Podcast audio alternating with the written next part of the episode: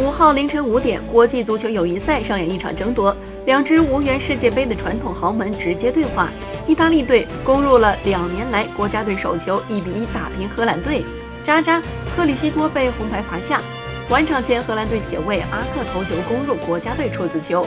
意大利队巴塞利上演国家队首秀。随后，意大利主帅曼奇尼以及打入一球的扎扎也接受了采访。